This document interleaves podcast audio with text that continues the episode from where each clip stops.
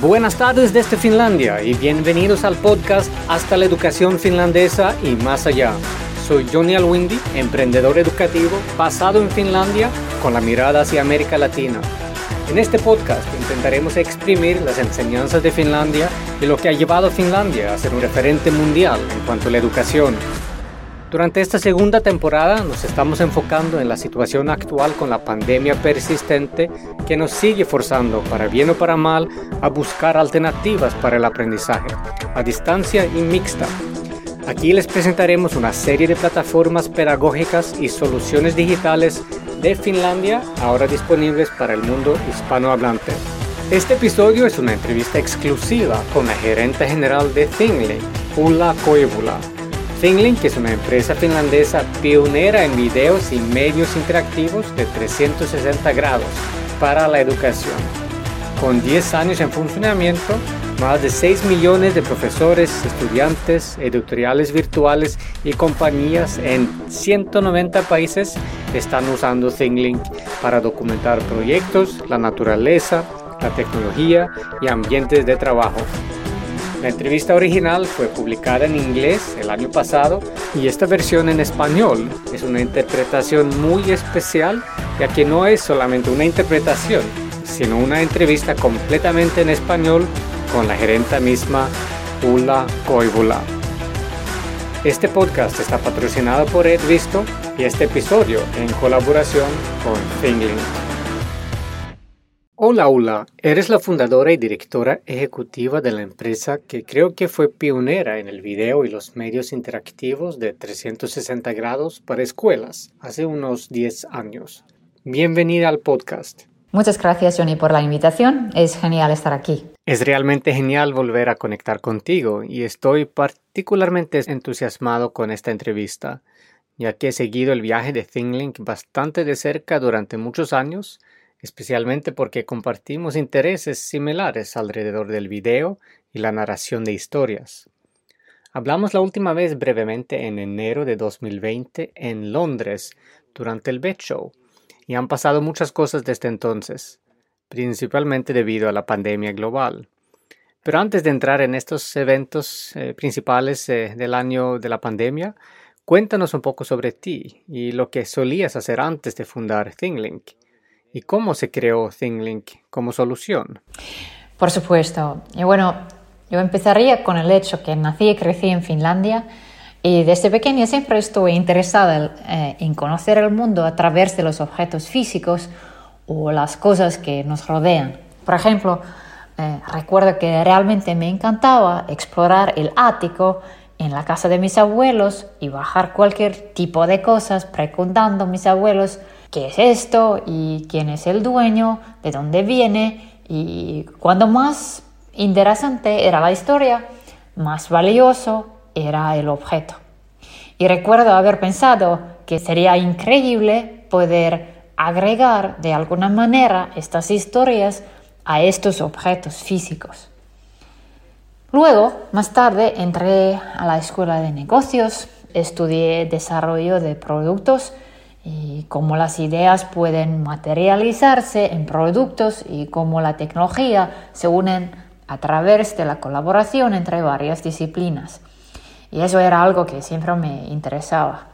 Pero algunos años más tarde quería de alguna manera encontrar más significado en lo que hago y ciertamente admito que soy un idealista pensando cómo eh, tecnología puede hacer de este mundo un lugar mejor entonces eh, fui a estudiar un doctorado en el Departamento de Educación de la Universidad de Helsinki y allí pude leer un poco más sobre la sociedad, cómo está organizada y cómo aprendemos, etc. Y también ese fue el momento en que despegó el nuevo tipo de Internet y eso fue hace mucho tiempo, hace 15 años. Pero entonces me inspiró mucho la idea que la estructura del mercado va a cambiar, la forma en que vamos a aprender sobre las cosas que nos rodean cambiará y, y como todo tipo de cosas serán parte de Internet y se podrán buscar en Internet. Si estas cosas tuvieran una identidad única. Y yo me quedo muy claro que el papel de los medios visuales que nos representa las cosas en Internet iba a ser muy diferente en el futuro y que los medios visuales en realidad serían como eh, el bloque de construcción para nuestro entorno de aprendizaje. Así que esa era mi trayectoria y un par de años más tarde dejé la escuela de doctorado para construir ThinkLink. Y porque yo creo que una cosa que podemos hacer con la nueva tecnología es hacer la educación de calidad más accesible para todos. Es realmente emocionante e interesante cómo combinas esas experiencias prácticas de aprendizaje desde tu infancia con este aspecto libre de educación y luego combinas eso con la sólida experiencia de investigación pedagógica, pero sin perderte en ese mundo académico. Tuve una experiencia similar cuando estaba realmente interesado en la investigación académica sobre pedagogía moderna y demás, pero no quería quedarme atrapado en un aula nuevamente con la investigación teórica. Así que también quería realizar proyectos educativos prácticos. Como dijiste, también hace 15 años, cuando comenzaste a buscar esas soluciones visuales y basadas en Internet. Eso fue hace bastante tiempo, especialmente observando cómo ha cambiado la sociedad. Realmente debemos tener eso en cuenta en el sector de la educación en general. Y durante esos años, eh, ¿cómo ha cambiado la idea original de ThinkLink? Eh, ¿O sigue siendo la misma idea original lo que están ofreciendo hoy?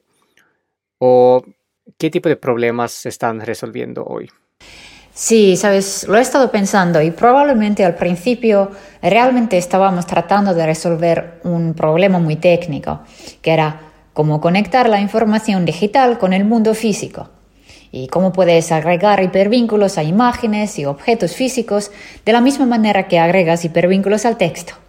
Y ese fue el problema eh, técnico, pero también de experiencia de usuario, porque debería de ser súper fácil, así que cualquier persona lo podría hacer. Y quería que solamente tiene que eh, hacer un simple clic en, la imagen y luego agregar un enlace o una descripción o tal vez una grabación de voz. Entonces, eh, puede decir que fuimos muy impulsados por la tecnología y queríamos ver si esto es posible y cómo es posible. Pero a medida que empezamos a conseguir usuarios 2012, también empezamos a mirar nuestra tecnología como un parte de la infraestructura de comunicación y aprendizaje digital y empezamos a pensar cómo debería funcionar nuestra tecnología con las otras. Y solo por mencionar un par de ejemplos, podrían ser algunas de las plataformas más grandes como Canva, Microsoft Teams o Google Classroom, o podría ser cualquiera de los sistemas de gestión eh, de aprendizaje. Entonces, el desafío se convirtió en hacer que nuestra tecnología fuera útil y compatible con todos los demás para que los enseñantes pudieran usarla donde sea que estén, en cualquier dispositivo o en cualquier plataforma que estén usando. Entonces, en realidad, la solución técnica con el aspecto del enlace sigue siendo relevante como palabra, ya que están ampliando su uso para vincular su solución con otras soluciones. Y estaba pensando en ese nombre ThingLink, porque nunca entendí realmente la función hasta ahora cuando lo explicaste. Muy interesante. Sí, exactamente. Así que fue un objetivo muy simple que intentamos facilitar la adición de enlaces a las cosas que ves a tu alrededor o en imágenes. Así que de ahí vino el nombre ThingLink. Excelente. Entonces, ¿Cuáles crees que fueron algunos de los factores principales de su éxito en lograr que las escuelas y los maestros de todo el mundo se engancharan a ThinkLink en los primeros años, mientras muchos de nosotros todavía estábamos luchando para que los maestros y los tomadores de decisiones entendieran el valor pedagógico de los medios interactivos y el aprendizaje centrado en el estudiante? Creo que una de las razones por las que los profesores querían probarla en la primera etapa era que buscaban herramientas que pudieran utilizar para generar o crear materiales de aprendizaje más atractivos y visuales, porque el aprendizaje en línea hasta ahora se ha basado bastante en texto antes de que apareciera YouTube. Pero también, eh, por lo menos aquí en Finlandia, otra cosa pasó eh, hace seis años, y eso es que el currículo finlandés cambió e introdujeron este tipo de competencias transversales que van más allá de cualquier asignatura individual. Y entre esas competencias, por ejemplo, era la nueva alfabetización, en otras palabras, la capacidad de comprender y producir texto utilizando múltiples formas de medios, o sea, que el texto no es solo texto escrito, el texto también puede ser visual, puede ser auditivo. Y por lo tanto, los estudiantes deben dominar el funcionamiento de todas estas nuevas formas de medios.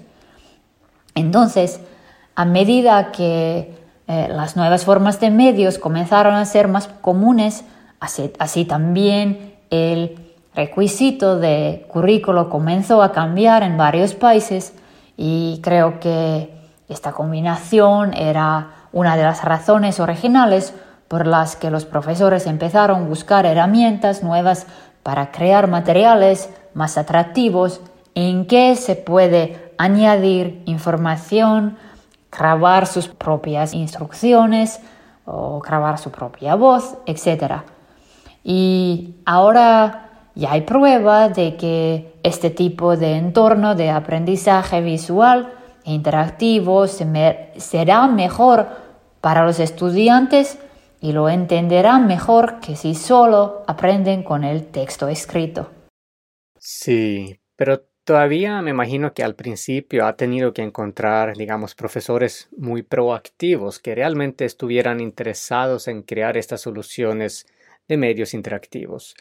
Eh, pero digamos que es posible que la escala más amplia de profesores aún no esté digamos, demasiado acostumbrado a esto, como en muchos países del mundo, y especialmente cuando se trata de inspirar a los estudiantes a crear su propio material, porque realmente requiere una comprensión pedagógica de este enfoque centrado en el estudiante. Absolutamente, es muy de abajo hacia arriba.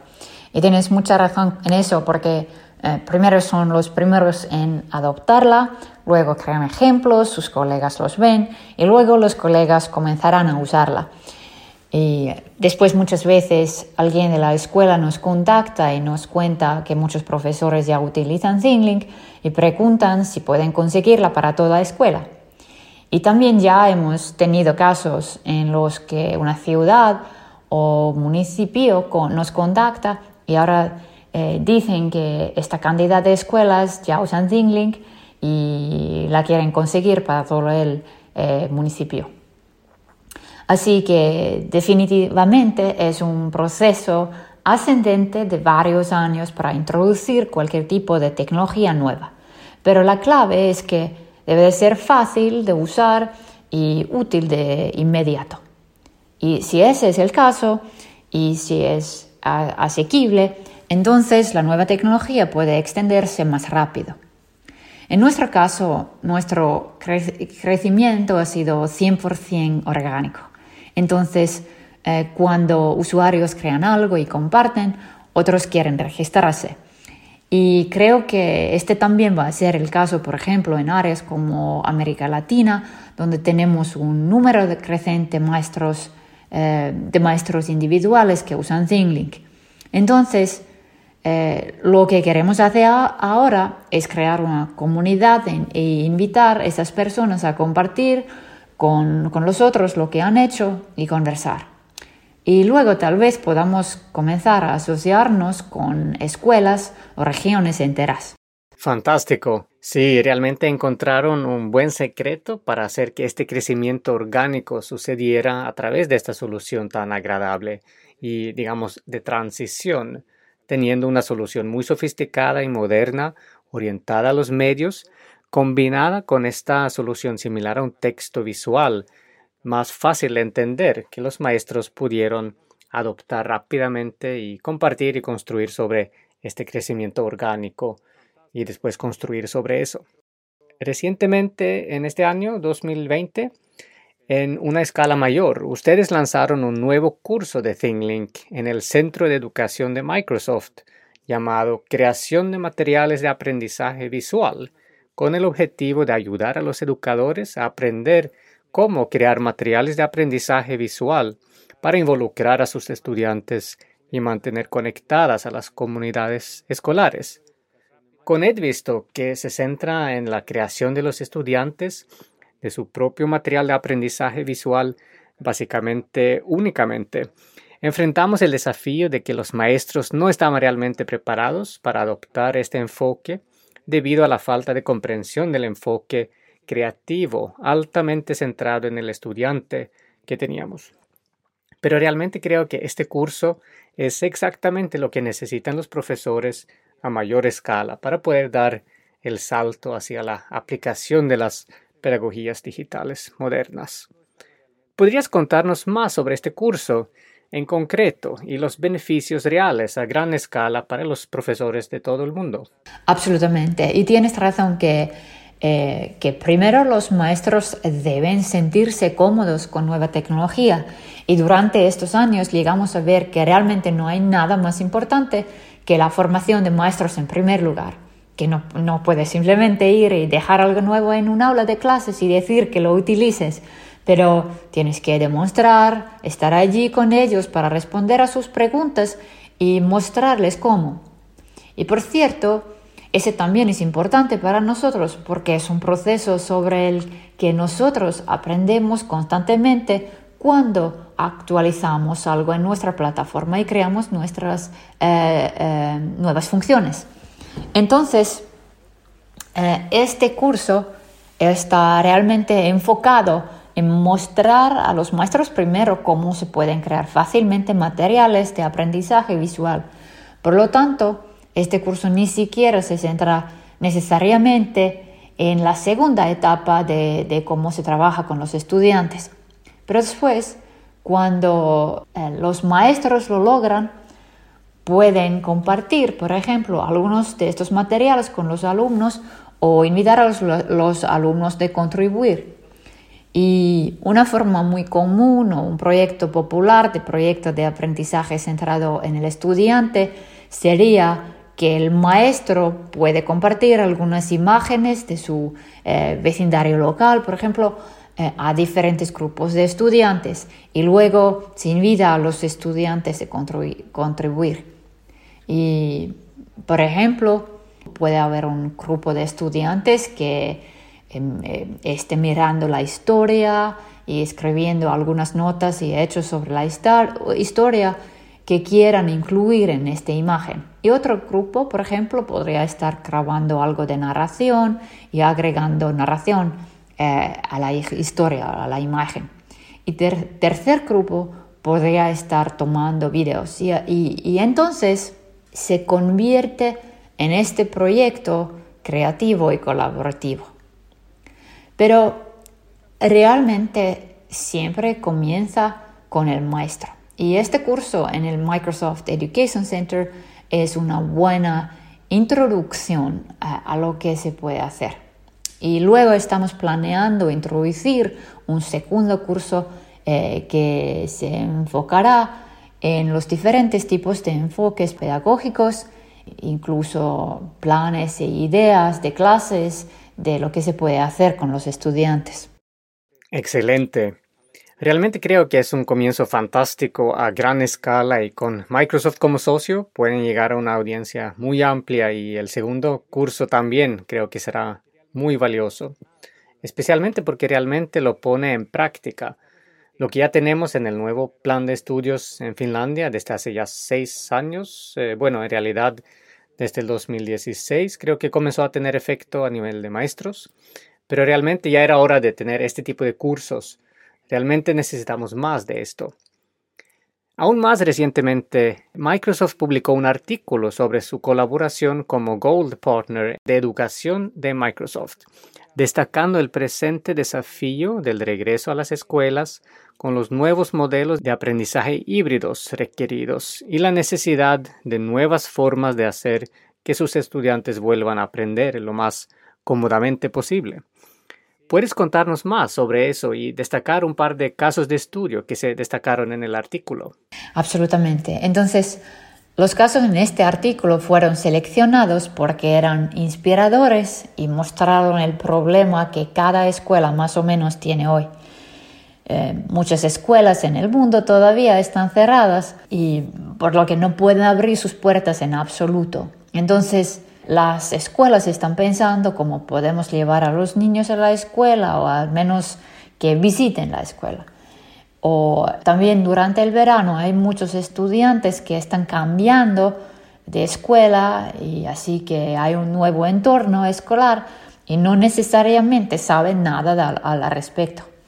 Entonces, eh, las escuelas están tratando y los maestros están tratando de hacerlo más cómodo y apoyar a los nuevos estudiantes y sus padres también para que brinden recorridos virtuales de la escuela antes de que comience la escuela. Así que este artículo trataba específicamente sobre cómo se puede crear recorridos escolares y llevar la escuela a una plataforma en línea.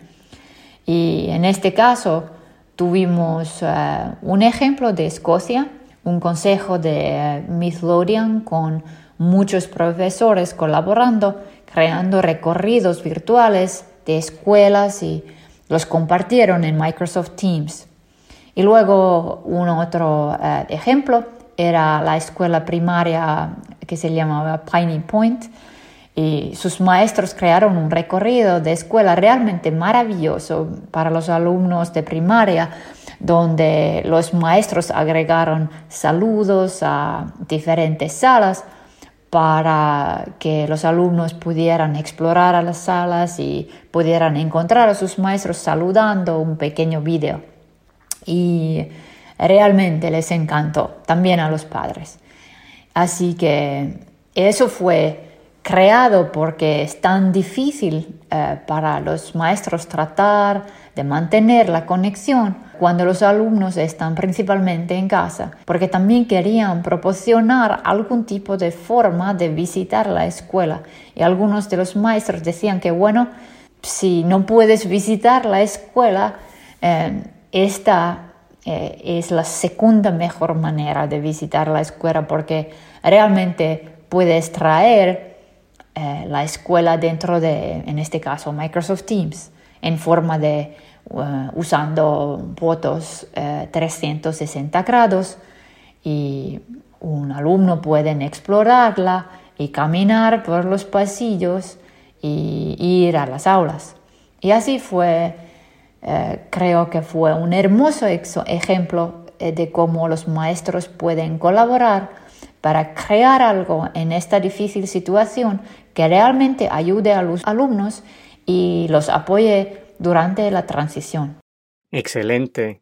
Me gusta mucho esta idea de las visitas al campus virtual y también mencionaste las familias. Quiero decir, eh, para ayudar en la transición de familias y estudiantes, eh, estoy pensando también en la transición del preescolar a la escuela. Siendo yo mismo padre de familia con un niño de seis años, ya casi estamos pensando, bueno, en qué escuela inscribirlo el próximo año. Y realmente no sabemos nada sobre las escuelas que están disponibles. Estamos investigando mucho en Internet, pero hay muy poca información. ¿Tienen también la solución para esta transición? Digamos, no solo para la primaria, sino, bueno, para las escuelas primarias, pero para los padres de niños y niñas en edad preescolar. Sí, preescolar y jardines, absolutamente. Y yo estoy en la misma situación. Mi hijo tiene cinco años, cumpliendo seis, y cuando nos mudamos a Finlandia hace un año, queríamos ir a visitar diferentes escuelas y ver cómo estaban. Y así, la solución más fácil para un preescolar o jardín infantil eh, cómo podrían involucrar a los padres y lo que podrían ofrecer es que simplemente tomarían fotos de diferentes habitaciones en de 360 grados para que los padres podrían tener una idea de cómo funciona la escuela y cómo se ven las diferentes habitaciones y cómo se ve el patio, así que sería increíblemente útil y eso ahorra mucho tiempo.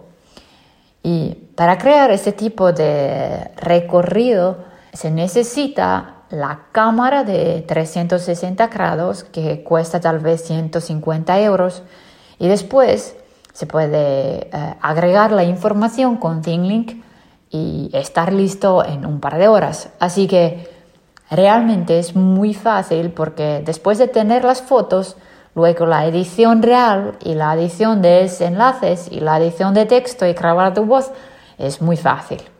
Excelente. Sí, definitivamente estamos interesados en mirar esto de cerca. Entonces, para mirar más en detalle específicamente este año la pandemia, ¿qué efectos ha tenido la pandemia en los maestros y estudiantes que usan ThinkLink, eh, así como en su propia estrategia?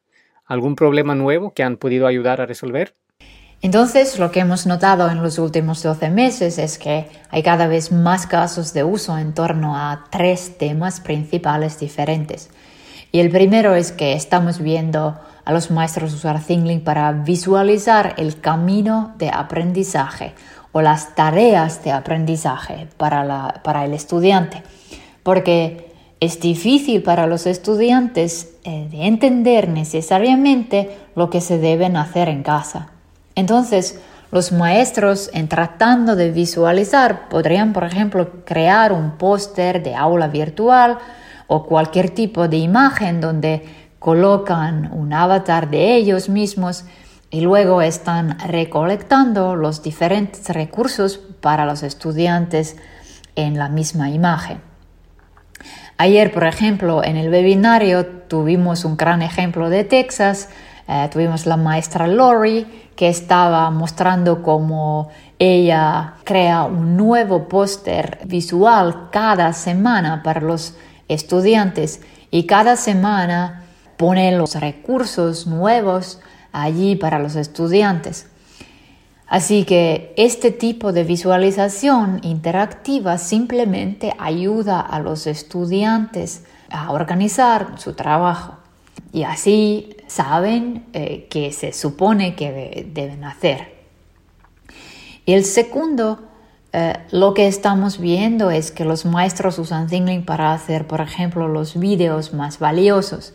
Así que tuvimos un caso de uso en el que uno de los profesores de una escuela de negocios de por aquí decía que les gustaría anotar algunas las conferencias de los invitados porque les daba puntos de actividad a los estudiantes por su partícipe. Pero realmente no sabía si los estudiantes habían visto los vídeos de las conferencias de los invitados o no. Así que en, realidad le gustaría agregar algunas preguntas a los vídeos solo para ver si los estudiantes habían asistido y si habían visto el vídeo y si habían entendido básicamente el contenido. Y un tercer caso de, uso tiene que ver con la accesibilidad y hacer las ubicaciones remotas que sean accesibles virtualmente. Entonces, tenemos muchas situaciones y esto se aplica especialmente a la formación vocacional técnica, en que es realmente difícil de organizar en estas circunstancias, que si los campus están cerrados, los estudiantes no pueden realmente asistir a las clases, pero tampoco pueden ir a, los entornos reales para ver dónde se supone que trabajan en el futuro. Entonces, estamos viendo que Escuelas que brindan formación técnica están creando módulos de curso utilizando vídeos 360 e imágenes 360 para que los estudiantes puedan tener algún tipo de idea de contexto del mundo real. Y por supuesto, esto también funciona para estudios culturales o estudios sociales. Por lo tanto, eh, incluso si los estudiantes no pueden mudarse muy lejos de sus hogares, aún pueden visitar países o regiones diferentes de manera virtual. Y este es definitivamente el, el tercer principal caso de uso. Y finalmente, lo que, lo que estamos viendo ahora es quizás más que nunca es muy importante involucrar a los estudiantes desde la perspectiva de empoderamiento. Entonces, uno de mis favoritos personales de estas ideas de proyecto, ideas de planes de clases, es ayudar a los estudiantes a visualizar sus intereses y habilidades mediante la creación de hojas de vida, de multimedia. Y de esa manera se aprenden cómo reflejarse a sí mismos y reflejar a sus intereses en el futuro y exhibir sus habilidades. Por ejemplo, en la hoja de vida tradicional, por ejemplo, solamente puedes decir o afirmar que hablas todos estos idiomas, pero en una hoja de vida multimedia también puedes mostrarlo, porque puedes grabar tu voz directamente en la hoja de vida. Entonces, estos son como algunos casos de uso que hemos visto mucho más en los últimos 12 meses que antes. Sí, supongo que no hay límite para los diferentes casos de uso con una herramienta tan interactiva y flexible como ThingLink. También me lleva a pensar en el papel de los padres. Ahora, cuando mencionaste también los lugares remotos, especialmente cuando se trata de los niños y niñas más pequeños, pero también de niños y niñas de secundaria que también están pensando en sus diferentes opciones en la vida. Veo también una gran necesidad de formar a los padres en esta nueva forma moderna de pensar y entender el por qué esta pedagogía moderna o nueva. Como también dices, la hoja de vida multimedia versus la hoja de vida tradicional, que mucha gente todavía intenta enviar a cientos de empresas sin éxito. Como dices, ¿por qué escribir en un papel que hablas un idioma cuando puedes mostrarlo en un video que la gente también pueda ver mucho más fácilmente? Entonces, ¿cómo ves su papel tanto en la formación de los padres como en las oportunidades para que los padres se involucren más? Bueno, creo que se trata nuevamente de compartir buenos ejemplos y, por supuesto, las escuelas juegan un papel y los socios juegan un papel Así que todo lo que podemos hacer nosotros es presentar continuamente buenos ejemplos y documentar buenos ejemplos a medida que los vemos y compartirlos con los socios eh, y tal vez con los grupos de padres y profesores. Así que creemos en ese tipo de boca a boca. Y también Patrocinamos muchos proyectos, organizaciones culturales, non-profits y museos tratando de encontrar nuevas formas de involucrar a los estudiantes y sus padres. Sí, la inclusión es un gran tema hoy en día y recibo muchas preguntas sobre cómo incluir a los estudiantes de diferentes áreas, orígenes y necesidades de aprendizaje. ¿Cómo apoya ThingLink esta inclusión de los estudiantes? Bueno, la Inclusión es, por supuesto, un gran tema y hay muchas dimensiones de cómo se puede hablar de ello, pero a, nivel general podemos hablar de inclusión en el aprendizaje mismo. Por ejemplo, muchos estudiantes se encuentran en lugares remotos. Las escuelas también no están abiertas o por alguna otra razón el estudiante no puede ir a los edificios escolares físicos. Entonces, preguntamos, ¿Cómo se puede incluirlos en el aprendizaje? Pues una forma de empezar a hablar de inclusión de esa manera es de proporcionar que se puede llevar a los profesores, a los estudiantes, en lugar de llevar los estudiantes a los profesores. Y eso es un tema eh, que ya, ya hemos hablado bastante durante eh, esta entrevista. Pero otro nivel de inclusión y accesibilidad es tener en cuenta diferentes problemas de lectura. Em, por ejemplo, hay muchos estudios en los que cada vez más estudiantes tienen diferentes tipos de problemas de aprendizaje y incluso el 30% de los adultos también tiene problemas de lectura. Entonces, una cosa que creo que es lo más importante es que la tecnología puede hacer los materiales de estudio más accesibles. Por ejemplo, puede hacer materiales hechos en un idioma disponibles instantáneamente con el lector automático o en otros idiomas.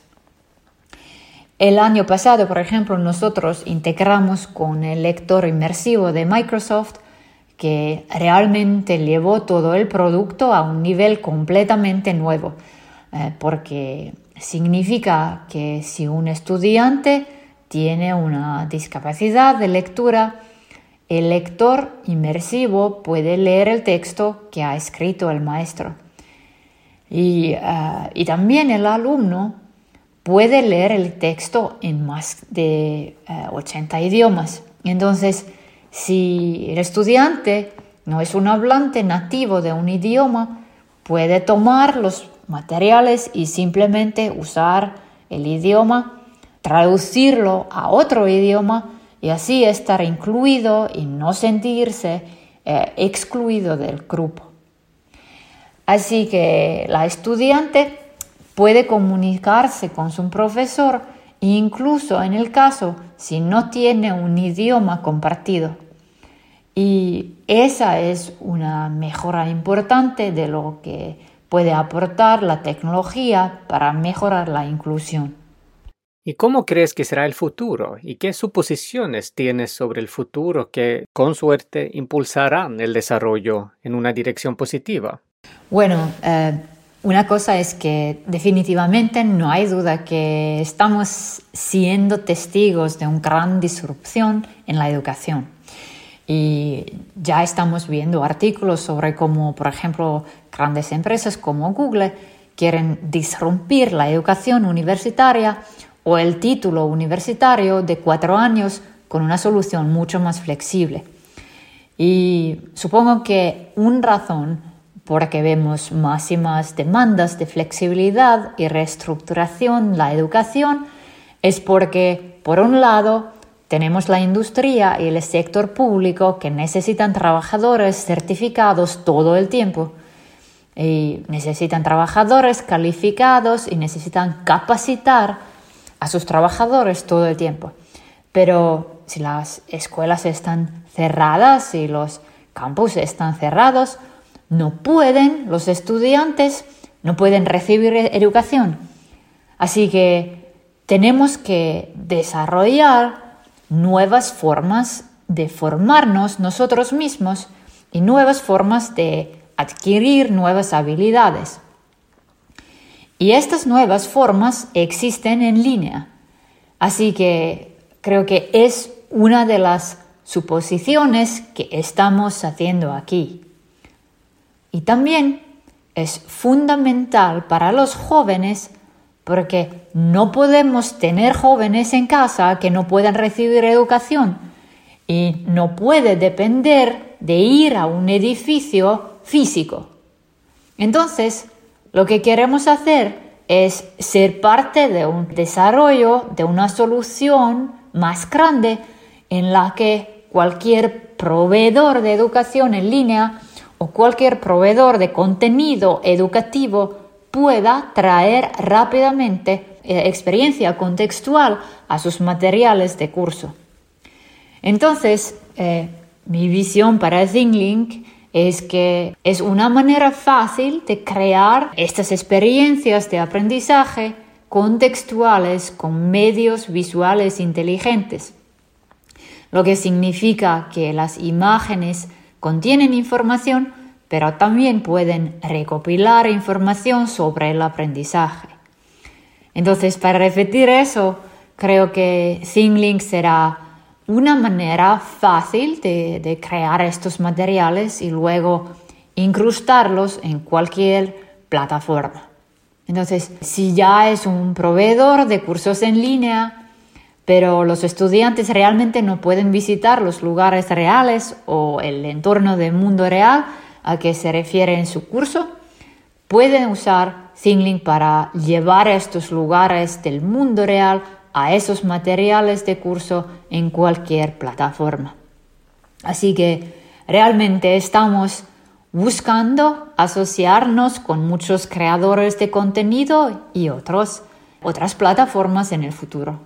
Fantástico. Realmente creo en la necesidad de este tipo de vínculo y realmente está ampliando el significado del nombre de su solución, ThingLink, para realmente conectarse y construir puentes entre diferentes entidades.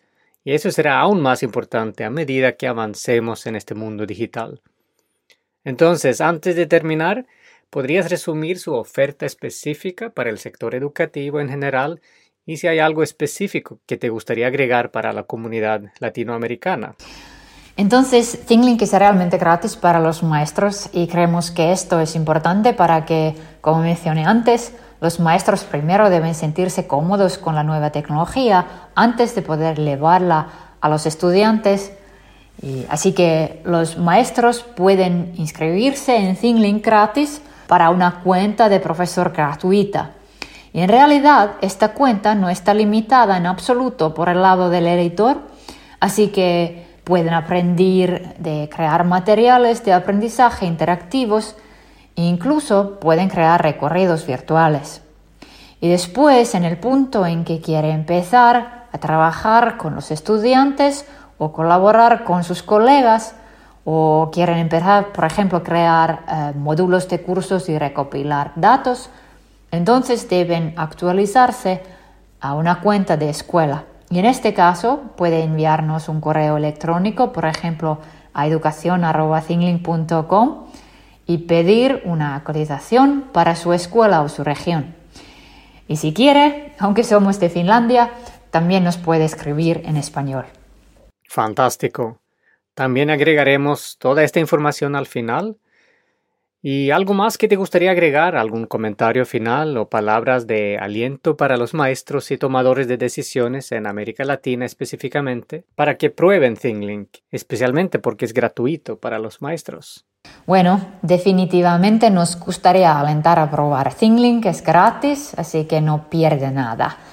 Eh, pero diría que lo más importante es que empiece con una necesidad genuina. Y esto puede ser que los estudiantes no pueden visitar entornos de aprendizaje físico o están cansados de las videollamadas y sería mejor que primero pudieran explorar los materiales de estudio interactivos en su propio tiempo y luego participar en una llamada con el profesor con un mayor nivel de conocimiento básico.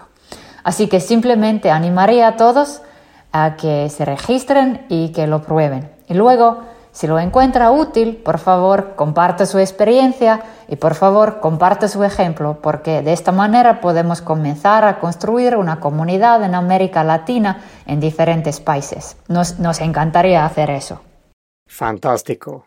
Entonces, muchísimas gracias por esta gran conversación. Espero seguir su progreso y espero que podamos tener una conversación de seguimiento muy pronto. Pues muchísimas gracias por la invitación y ha sido un verdadero placer hablar contigo. Muchas gracias, Ula, y que tengas una buena continuación del año. Gracias, Johnny, tú también. Muchas gracias por habernos acompañado en esta sesión. Para más información sobre ThingLink, visite su página web thinglink.com o escríbanles directamente en education.thinglink.com.